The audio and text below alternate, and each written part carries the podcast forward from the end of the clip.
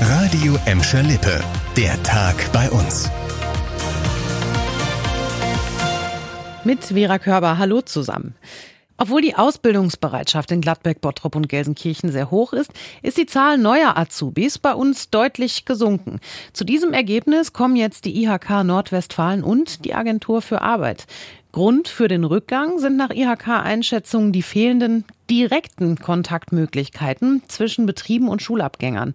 Denn wegen der Corona-Pandemie konnten weder Ausbildungsmessen stattfinden noch Praktika absolviert werden. Nur in Bottrop konnten die Betriebe trotzdem ein kleines Plus verzeichnen. Ein Prozent mehr Verträge konnten hier abgeschlossen werden. Und über dieses kleine Plus würden sich Gladbeck und Gelsenkirchen vermutlich auch freuen.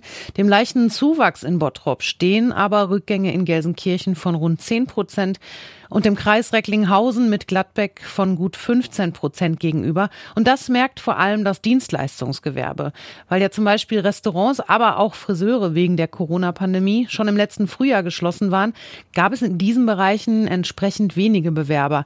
Die IHK Nordwestfalen geht davon aus, dass die fehlenden Berufsorientierungsangebote auch in diesem Jahr für Probleme auf dem Ausbildungsmarkt sorgen werden.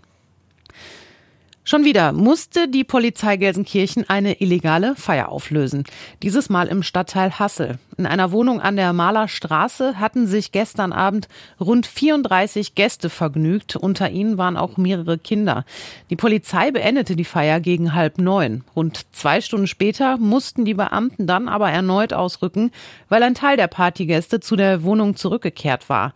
Das Ordnungsamt schrieb insgesamt 23 Anzeigen wegen Verstößen gegen die Corona-Schutzverordnung.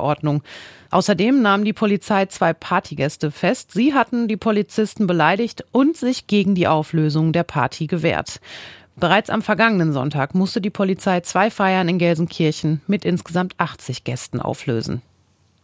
Nicht alle Angehörigen von Seniorenheimbewohnern wollen sich offenbar vor dem Besuch auf das Coronavirus testen lassen. Das ist eine Beobachtung aus Bottropper Seniorenheim. Dort wurde vermehrt gesehen, dass Angehörige von Bewohnern den obligatorischen Corona-Schnelltest vor Besuchen umgehen, indem sie die Bewohner einfach abholen und mit zu sich nach Hause nehmen.